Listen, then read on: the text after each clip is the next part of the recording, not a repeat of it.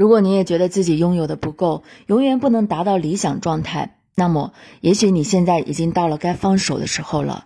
如果你相信自己的身材、伴侣，甚至自己的性生活不怎么符合那些你在漂亮杂志上读到的理想模式，那么我们正好可以对你说：欢迎加入我们的俱乐部。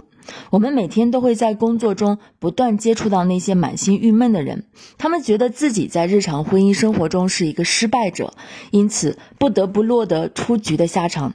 他们失去了自信的感觉，变得不知所措，认为其他人肯定都比自己在婚姻中表现得更好。其实事情远非如此。由于工作关系，我们接触到很多的人，也因为我们对自己有着很清楚的认识，因此我们知道其他人过得并不见得比他们更好。我们大家彼此之间根本就没有显著的差异。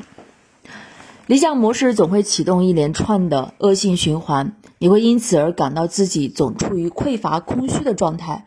这些观念会令你沮丧无奈。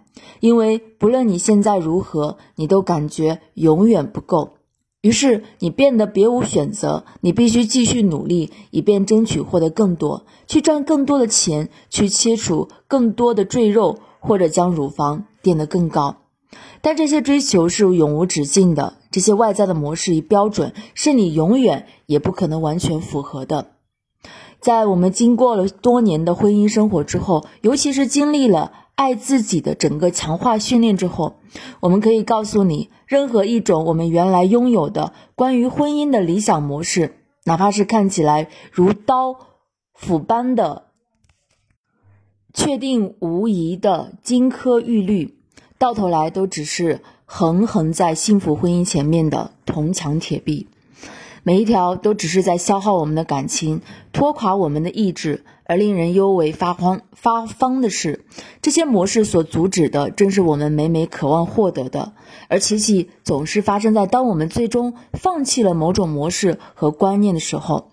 当我们彼此向对方袒露出自己的脆弱与不足的时候，总是在那些地方，我们会发自内心的体会到一种感觉，这才是正确的。如今。面对过去的那种挣扎与苦求，我们终于可以释然一笑了。慢慢适应自己，学会接纳自己。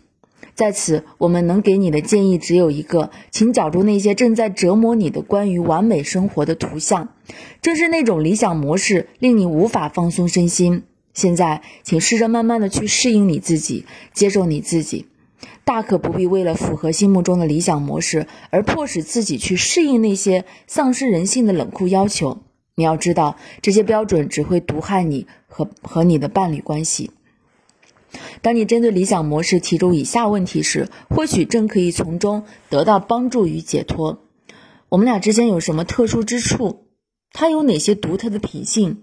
我有哪些无法取代的特点？